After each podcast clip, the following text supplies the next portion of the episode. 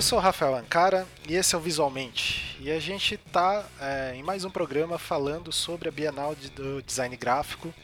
É, e hoje a gente está aqui com a Dandara. Oi, Dandara. Oi, Rafael. Oi, galera. Tudo Tô por aqui mais uma vez. Muito bom. Estamos também com o Michael Neri. E aí, pessoal? Bom? Joia. E o Pablo Branco. Blanco, desculpa. Oi, gente, beleza?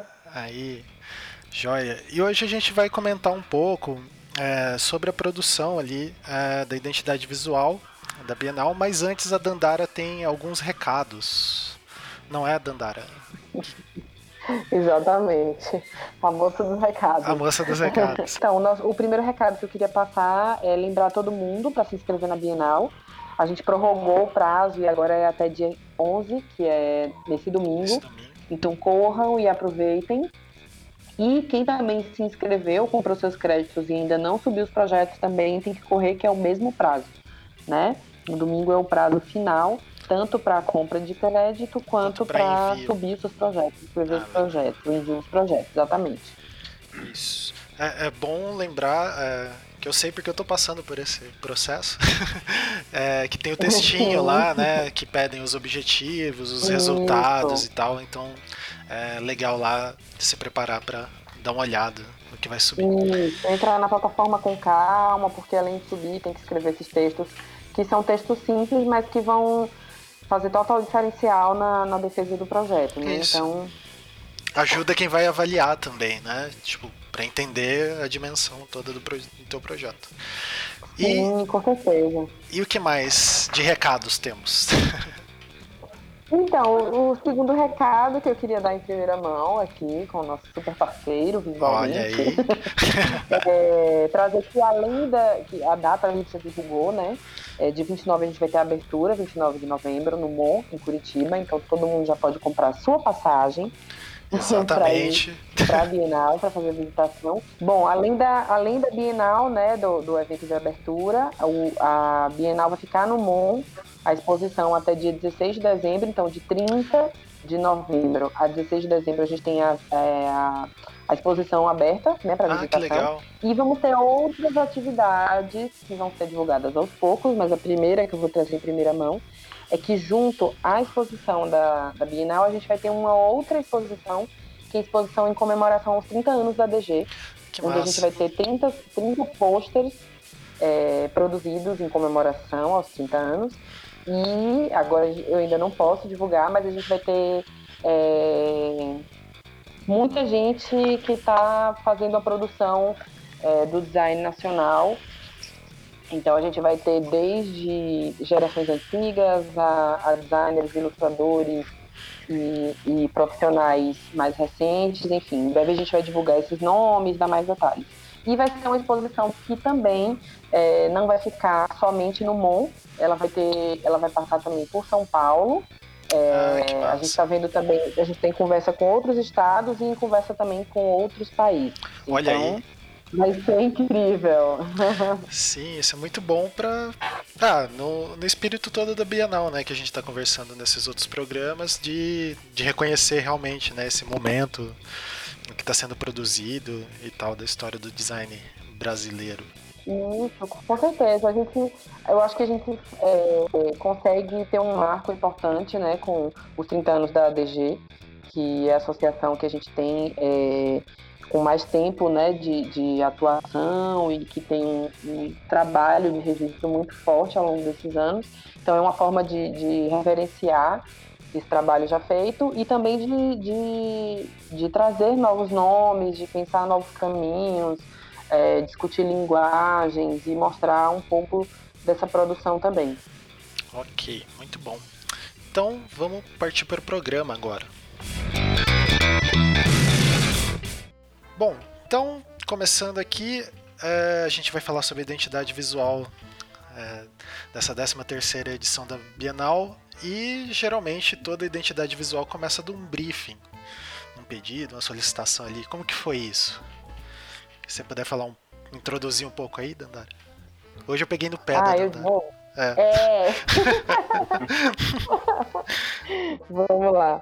Bom, é, para a gente foi muito importante desde o início, quando a gente começou a pensar na Bienal, a gente pensou muito nessa escolha de quem faria essa identidade visual, porque para a gente era muito importante que ela refletisse uma série de posicionamentos nossos dentro da, dessa gestão da ADG e que são posicionamentos que a gente acredita enquanto profissionais também em nossas carreiras, né? E junto a isso também com esse momento todo de celebração dos 30 anos da da ADG e uma associação que passou grandes nomes da, do design nacional, né? Então tinha uma responsa muito grande é, nesse resultado e na escolha desses profissionais, né? É, primeiro a gente quis muito que, fosse, que fossem profissionais que tivessem no sul por conta da Bienal acontecer em Curitiba. Então para a gente era importante esse fortalecimento de mercado, dos nomes e de ser mais, um, mais uma forma de reforçar o quão abrangente a nossa produção é, né, num país tão grande como o nosso. Então a gente já começou com esse filtro inicial, e aí a gente chegou no nome de Michael e de Pablo. É, eu, pessoalmente, já conheço o trabalho e acompanho e admiro profundamente o trabalho de Michael desde a época do Piano Fuzz. É, então foi um nome que, quando surgiu, é, todo mundo gostou muito, né, por entender tanto a trajetória dele profissional quanto o, a, o passeio dele pelas linguagens, o entendimento é, que ele tem sobre a, a produção e quem produziu, é, e ser uma pessoa que está muito ligada a todas as questões que envolvem desde uma produção antiga à produção mais contemporânea. Então, para a gente foi muito importante. Pablo já tinha trabalhado uma vez, né, porque eu tinha estúdio há um tempo atrás e já conhecia e também admirava muito o trabalho e acabou sendo a, a dupla perfeita para a gente, né? Sim. Nossa, eu fiquei muito contente quando eu vi, porque, enfim, eu sou de Londrina, eu cresci aqui ouvindo Sim. o nome do Maicon, vendo o trabalho. O, o Pablo, Isso, eu conheci o irmão exatamente. dele, então eu fiquei. Eu lá no estúdio a gente ficou ultra contente de ver o trabalho da galera. Não, com certeza. Assim. Com certeza. Aí a partir daí a gente né, fez o primeiro contato com eles e foi super bacana, super bem recebido, né? E aí a gente partiu para um briefing que foi surgindo a partir da conversa, assim, né? Que a gente foi tendo com eles e de, de reflexões a partir da, da, da produção do design nacional, é, da representação disso, né? Bom, eu acho que o ponto inicial, que é um ponto inicial muito forte, é, que fala muito sobre essa nossa gestão da, da ADG, é a gente trabalhar o, a ADG como ADG Brasil, né? Há uns anos atrás foi mudada a nomenclatura da associação, é, que eu acho genial, porque durante muitos anos a ADG teve muito cara de sul e sudeste, né? Principalmente São Paulo. É, e ela refletia muito essa, essa produção. E aí a gente me tomou muito isso como um partido, assim. Sei que como qualquer trabalho é muito difícil você ter qualquer representação, é, criação de uma identidade nacional, né? Sim, Aquelas coisas sim. todas que até em época de faculdade a gente conversa muito. É, não era esse o nosso intuito, mas sim de tentar trazer pessoas, nomes, cores, texturas, é, ideias que pudessem abranger, abranger o máximo possível da, dessa riqueza, é, não só do design, mas cultural que a gente tem no país. E que, obviamente, se, se entrelaçam com a produção nacional do design, né?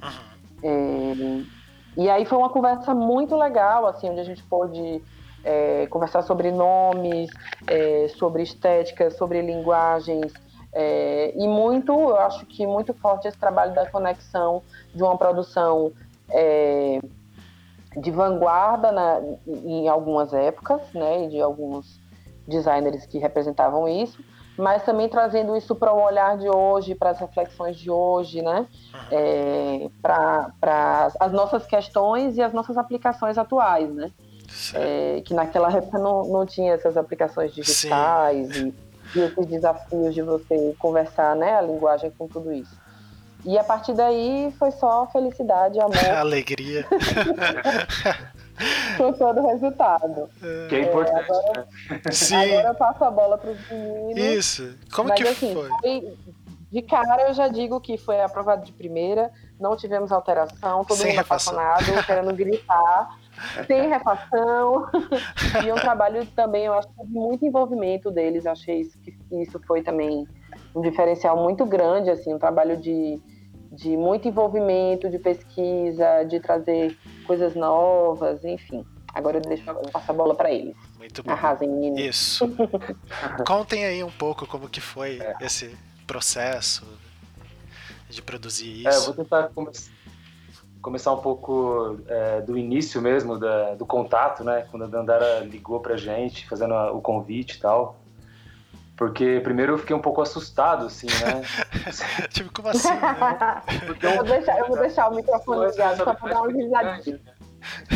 A responsabilidade é muito grande de você fazer um projeto é, onde do outro lado o cliente, é, os clientes são designers, né? Sim. Então é uma, uma coisa estranha assim, né? Um, uma dificuldade, né? Porque o designer ele tem essa característica também de ter, enfim, querer mudar, querer ver, querer dar um pitaco, é, é criticar, né? Tem Sim, esse, sempre achar um defeitinho. Gente, é, tem aquela coisa, né? Tipo, aumenta lá tal. Não muito preocupado com a relação nossa aqui com a coordenação da DG, né? Do, da Bienal, mas com como isso ser né, visto e tal, né?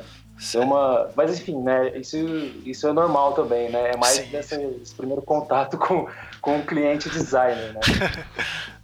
Esse, é, o, o, o, primeiro contato, o briefing foi muito importante, assim, né? Porque é, eu lembro que foi uma conversa com uma galera, né? A Nandara tava, o Raro tava, né? A Raquel, e foi muito interessante o Ayrton, né? Tava também. E, e, foi muito interessante porque ali a gente conseguiu captar talvez a parte mais importante do que, queria do que eles queriam dizer, né? Que é essa questão do múltiplo, né? Do híbrido, né? É, que abre toda essa, essa complexidade do design brasileiro, né? Certo. E daí a gente, sai com, a gente saiu desse, desse briefing com uma frase, assim, que foi até a, a frase que abriu o, a nossa apresentação, né? As várias, as várias vozes do design brasileiro. Né? Tentar criar uma identidade que abarcasse isso, né? Que desse isso como território mesmo. Uhum. Né? Vou chorar, tá? Vou chorar. Vou chorar. muito bom. Mas foi muito bacana, assim, é, o, todo o processo de pesquisa, né? E eu gosto de projetos que a gente consiga aprender também, né? Daí é aquele lado meio aluno-professor também, né? Sim, né? Tipo, Quando você consegue descobrir é, alguma coisa no meio. E, e, a gente aprendeu pra cacete, né? Encontramos nomes que a gente não conhecia. É, enfim, muito, foi muito é. interessante. Eu, a gente começou uma discussão bem legal né, no briefing, assim, sobre os ícones e símbolos que poderiam representar essa ideia de identidade nacional, assim. Né? E uma das coisas que ficou, ficou é, claro que para essa para essa Bienal o caminho não era o mapa assim, né? Porque tinha essa questão muito forte da cultura brasileira, né? E acho que a cultura tem um pouco disso de ser permeável, assim, né? Não, não, não obedecer os limites que um mapa impõe, né? Ah, então a gente começou saindo dessa ideia de fronteira, limite, né? E tentando buscar uma forma que que agregasse essa ideia de, das vozes, né? Que daí a gente acabou indo pro so, sotaque, né? Com a, uhum. tipo, usando a tipografia para representar os sotaques, né, Isso. né? Das regiões e tal. Ah, muito massa. Fazendo essa ponte dentro de uma produção cultural, né? Vendo o design como a arena do design gráfico, né? Uhum. É, sendo, sendo a arena de cultura, né? Porque ali, assim, a gente é, percebendo, vendo algumas coisas da história, né? Uma, sei lá, uma capa de um disco, é, a capa de um livro, o projeto gráfico de um jornal, está muito, até como o Pablo falou, né, está muito permeável nessa cultura popular mesmo, né? As pessoas às vezes não sabem o que é design, mas lembram de uma capa de tal, de tal banda ou de tal artista, tal, né? E o design está ali por trás, assim, ele está fazendo, é, a, sei lá, atmosfera, sabe? E, e, isso vai se conectando de uma maneira também com o design vernacular, né? Uhum. É, tanto é que no início do projeto, assim, a gente viu uma obra do, do Elliot Sica, uma, uma, obra que a gente não conhecia e, e, que bateu muito forte, assim, que foi que é uma serigrafia que ele fez em, se não me engano, em 1959, que chama Mangue Bang, né? Então ali foi um, assim, um start é, de imagem mesmo. A gente falou assim, nossa, tem uma riqueza de, de tipografia, lembra muito o design vernacular, lembra muito essa a falta de recurso como estética, sabe? Essa coisa é, muito, muito, muito brasileira mesmo, sabe? Sim, e essa serigrafia que vocês falaram, ela é legal, que ela tem um G, né? Tipo, as outras letras são todas meio normaisinhas, daí tem um Gzinho ali que parece que foi feito. O G ele é extremamente bizarro e lindo, assim. É, é muito legal. É estranho, é muito bonito mesmo, sabe? É. E, e, o que eu achei muito legal quando eles trouxeram toda a proposta também, é, a gente conseguiu transpor isso um pouquinho na, nas redes sociais, porque a gente desmembrou cada pedaço daquele, da, é, da linha gráfica, onde eles pontuaram cada coisa, da onde é que surgiu, quem era o artista, né? Tem essa, essa base histórica que eu acho fundamental para para o que a gente queria no projeto. E, além disso, trazer um assunto que, que eu acho que, ainda mais nessa, nesse, nesses tempos que a gente vive, que é a questão da, do mix, né? Da, da, da, mixagem, da, da coisa de você se apropriar de detalhes de outros projetos, do, do que é referência, do que é criar algo novo, né? Tem muito essa proposta, porque cada pedaço ali é o um pedaço de um trabalho de um daqueles caras, né? Daquelas Isso. pessoas, né? Daqueles artistas e designers, mas quando eles estão juntos, eles são outra coisa, né? Então traz também um pouco dessa discussão da, do direito autoral junto à a, a, a, criação, do que é referência, do que é você tomar como base algo já produzido e produzir algo novo, né? Isso também para a gente foi muito forte, assim. Uhum. E aí, do é, que... Nesse sentido... Pode, pode falar. é, eu acho que é o o caminho acho que foi meio que por isso, assim, né? Que uma característica muito presente na cultura brasileira, no modo de fazer do brasileiro, que até já foi explorado por movimentos artísticos como a antropofagia, a tropicália, né? Total, total. A, a assimilação, apropriação e ressignificação, né? Tipo, Isso. Você absorve o que vem de fora mas passa por todos os seus filtros, a sua realidade, né?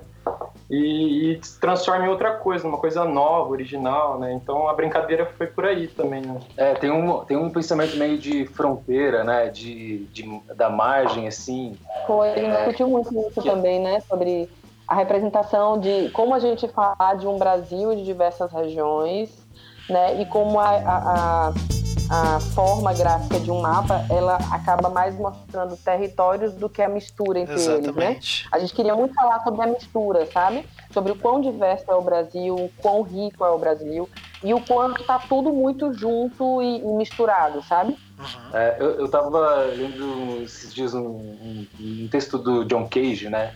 E ele tava falando é, sobre essa coisa da fronteira que a fronteira ela não, ela não, não é nem o objeto e nem a atmosfera, nem a paisagem, sabe? Ela é uma outra coisa. Eu acho que ele tá até citando o Leonardo da Vinci, se não me engano, alguma coisa assim. Uhum. E eu tava pensando muito nisso, assim, né? Porque daí a fronteira, que é esse espaço da mistura, que você não sabe onde que é, de, onde começa, é, onde é, termina. Né? E é, o, e é o espaço do possível, sabe? É o espaço onde você consegue trazer a imaginação, né? Que é um pouco da, dessa ideia de de né, até no texto do manifesto a gente fala assim, né, um país que precisa imaginar, né, é pensar outras coisas, outras possibilidades, assim, né.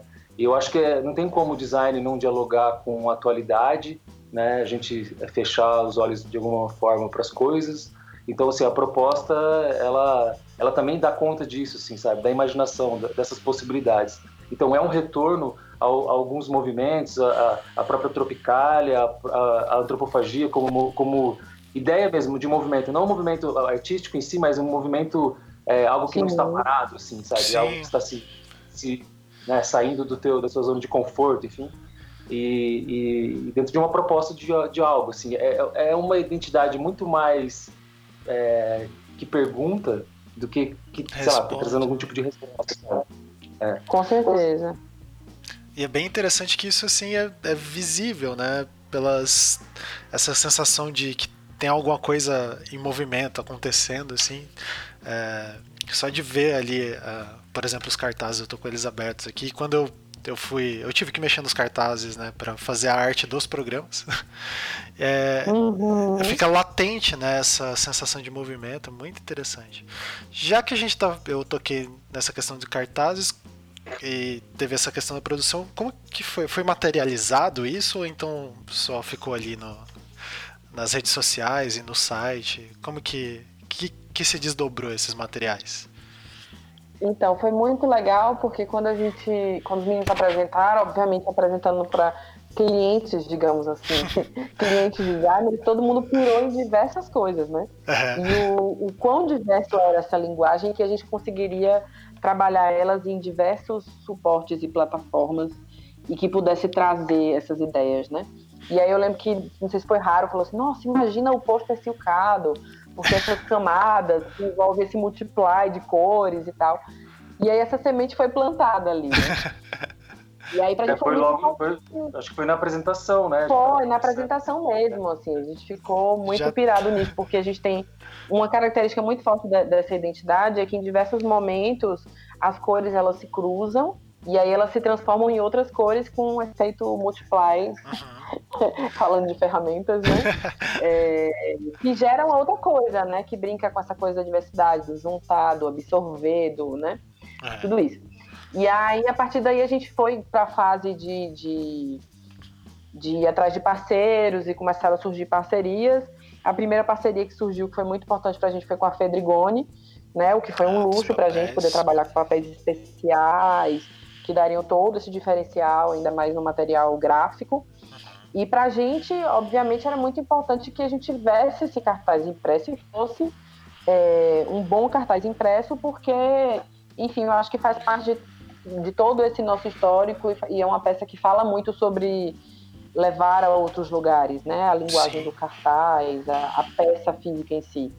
É tanto que a gente vai usar muito. Agora a gente está com um mapeamento de universidades no Brasil inteiro. E essa semana a gente vai mandar para, sei lá, para o Amapá, para diversas regiões do país. É, porque para que a gente reforce essa ideia. Mas voltando, junto com a Fedrigone, a Fedrigone veio também e trouxe a Suto, né, a serigrafia, que foi incrível, assim, a qualidade da Suto, acho que muita gente já deve conhecer, uhum. né, de, é, trabalho com um trabalho fantástico. Sim fantástico. E aí foi incrível porque, de fato, eu acho que a melhor opção para a gente, para conseguir é, transpor a ideia da, dessa multiplicidade no layout, eu acho que a, o Silk veio muito a calhar, a calhar não só por, por, por ser uma forma de, de produção é, que dá um resultado estético, né, um, de acabamento, é, e tudo mais, muito bom, mas porque ele também traria e reforçaria é, é, esse conceito que os meninos trouxeram no layout, né? Uhum. Então isso foi muito importante pra gente, a escolha da tinta, por exemplo. Ele foi muito parceiro de dizer, olha, vamos usar a tinta assim, que é com brilho, porque se a gente usar a fosca, ela não vai ter, não vai essa gerar questão. essa mudança das cores, sabe? Ah, legal. Então foi um trabalho muito cuidadoso, assim. E a gente está muito feliz, assim, porque foi é, é, é o início de uma das materializações do que está por vir e vai se concretizar na, na própria Bienal. Sim. Mas o trabalho que os meninos têm feito é, tem sido norteador para tudo, e aí isso vai ser muito visível é, no que vai vir no, no MON. Né? Esse, esse, como vai se desmembrar toda essa identidade visual. Isso, Meninos, tá. falem vocês, apesar de vocês nem terem recebido os pôsteres ainda, né? já já eles chegam aí. Não, mas a, a serigrafia acho que foi a técnica perfeita, é, que já foi feito pensando nisso, na verdade. É, assim. é. Uhum. Parte então, disso. Então aí foi muito legal que foi produzido, né? Porque é. muita coisa que a gente faz, assim, é, acaba não sendo impresso, né? Uhum. E acho que para uma Bienal de Design é muito importante ter um cartaz impresso em papel da Fedrigone, bom, papel legal, serigrafia, acho que tem tudo a ver, né? Não tem... É, a resistência da impressão, né? É, a impressão é, não... A impressão é. Exatamente. Eu lembrei do... É, eu acho que vai... É mais o Rafael sendo de Londrina. É, uma das referências, quando a gente começou a construção da, da identidade, Uhum. A ideia veio do.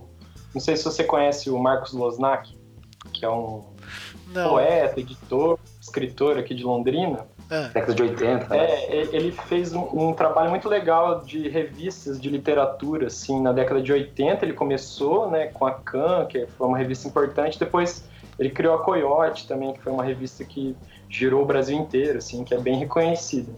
E numa conversa com ele, assim, ele, ele comentou, assim, da estratégia, né, que eles tinham quando não faltava recurso, né? Na, na época do Pestap e tal, uhum. que ele saiu pela cidade é, arrancando cartaz de banca para recortar as letras. que massa. É, isso tá tudo ali, né? É, Nossa, total. Acho que veio um start, veio um é. pouco disso, assim. E também tem o trabalho do Fábio Moraes, que ele, ele faz uma série, assim, que ele pega é, trabalhos que ele gosta, assim, capa de livro, disco, coisas que ele se relaciona afetivamente, e ele pega as letras e recompõe e cria outras frases, assim, né? Que então, massa. acho que essas duas referências, além do Oiticica, com Mangue Bang, os, os movimentos que a gente já citou, acho que foram bem é. importantes para a construção da linguagem. Totalmente, assim, né? é.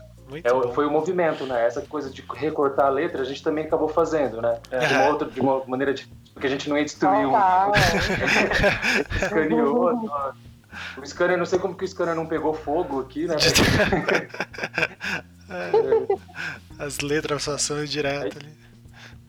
É, bicho, negócio foi demais, assim. E, e, a gente acabou conhecendo também é, outros artistas. Tem o trabalho da Regina Vater, né, que ela fez a capa do Calabar, do Chico Buarque, uma capa que foi censurada, né, e a gente usou o B ali na, no, no cartaz azul, né, que é, um, é uma, uma pichação, né, Uhum. É uma primeira, a primeira capa de disco que aparece uma pichação, arte de rua, assim, né? E foi a uhum. capa da Regina Padre. Daí é interessante porque o trabalho dela é um trabalho mais é, num território das artes, assim, sabe? Sim. E, permeia também alguma, algumas coisas do design, utiliza alguma coisa do design, mas ele tá mais ali nas artes, assim. E daí, assim, eu particularmente gosto quando você não, de, não define muito as coisas, sabe? Eu acho uma chatice essas coisas. Sim, tá quais essas margens e fronteiras, né? É, e etiquetinha, sabe? Total. Tem essa coisa mais... Que é aquilo da... Da, da margem mesmo, né? Da, Sim, da, da fronteira. fronteira. Quando você não consegue colocar nome, você pode inventar alguma esse da Calabar é interessante que quando saiu o disco ele saiu com a capa branca, né? Porque foi censurado, Isso. era inteira Nossa. branca. Aí só depois acabou a ditadura e que eles publicaram a capa original, a capa original. Né? Que é o que a gente. Que é. Muito bom. Tem várias histórias aí. É, muitas histórias. e esse começa de é, brasileira, né? Foi a palavra que a gente utilizou porque, sei lá, 13 terceira Bienal de Design Gráfico é, qual que é o nome inteiro? Décima terceira Bienal Brasileira. Brasileira. Brasileira. Mas assim, o parênteses, é, o que dá, o, que dá o, o tom, o que dá a cor para a Bienal é o brasileiro, né? Então é interessante ter esse nome ali, daí foi o nome que a gente utilizou para fazer essas brincadeiras tipográficas, né? Sim. Que acaba sendo que une todo mundo, né? é. O é, o brasileiro, brasileiro né? Nossa, é. muito bom nome feminino também, que daí também traz várias discussões, enfim, né? Então a gente tem, tem muito, tem várias camadas, assim, é um trabalho que é, foi muito rico nesse sentido da pesquisa, sabe? De conseguir colocar significado nas coisas, né? inventar, imaginar mesmo. Não sei se o pessoal gostou do resultado, mas teve suor aí. não, com certeza. Não, ficou excelente. Geral, foi foi sem sombra de dúvidas muito bem aceito. Eu queria até reforçar para quem quiser acompanhar um pouquinho, lá no nosso Instagram, DGBrasil, tem essas, essas pastinhas onde tem cada um desses artistas e, e informações para que quem quiser se aprofundar mais no assunto. E nesses nomes também, conhecer novos nomes, que assim como os meninos, a gente também conheceu novos nomes com esse, com esse projeto, eu acho super importante. Não, muito legal esse trabalho de pesquisa. Bom, pessoal, então eu acho que é isso. É... Então, só relembrando, né? as submissões e inscrições ali até o dia 11, no domingo. Não deixa para a última hora. é... E eu queria muito agradecer é, vocês por terem participado é, do programa e, como eu já falei várias vezes, vamos continuar o contato para gravar outros programas também, né? Então, vamos agora dar o tchau coletivo aí, que já é o clássico do programa. um, dois, três e tchau! Tchau, tchau, gente. Obrigadão. Se inscrevam rápido. Aê. e no final do ano, todo mundo em Curitiba, por favor. Muito bom.